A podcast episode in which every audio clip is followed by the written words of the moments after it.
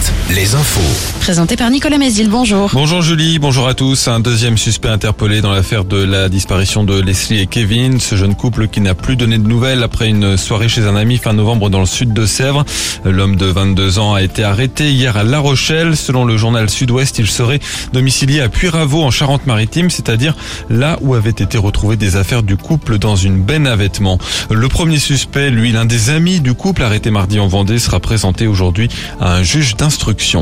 À Nantes, trois hommes condamnés à 5 ans de prison pour euh, vol au domicile de plusieurs personnes âgées. Une quinzaine de faits entre juillet et octobre 2022 dans plusieurs communes de Loire-Atlantique, mais aussi en Maine-et-Loire, à Chalonne-sur-Loire.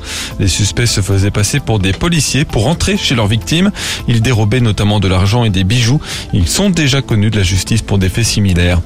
L'État attaqué en justice par trois associations. Le planning familial, SOS homophobie et SIDAction veulent le contraindre, comme le prévoit la loi, à organiser au moins trois séances d'éducation à la sexualité chaque année à l'école. Selon l'un des derniers rapports à ce sujet, moins de 15% des écoliers et des lycéens affirment avoir eu accès à ces cours dans l'année scolaire et moins de 20% des collégiens. L'examen de la réforme des retraites au Sénat commence cet après-midi. Plus de 4700 amendements ont été déposés. Les sénateurs ont 11 jours pour euh, aller au bout du texte. Euh, Le foot, Nantes connaîtra ce soir son adversaire en demi-finale de la Coupe de France. Le tirage au sort aura lieu à 20h50 sur France 3. Les Canaries se sont qualifiés hier soir en battant euh, Lens 2 buts à 1. Avec eux aussi dans le dernier carré Toulouse, large vainqueur de Rodez et Annecy, tombeur de Marseille au tir au but. Et en basket, c'était attendu, les Angevines n'iront pas en demi-finale de l'Eurocoupe. Elles ont été battues de 11 points par l'Asvel hier en quart de finale retour.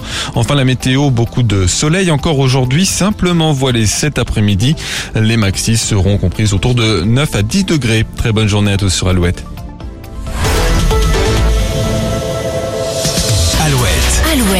le 6-10, le 6-10 de Nico et Julie. Un séjour pour deux, où vous le souhaitez en France, est à gagner au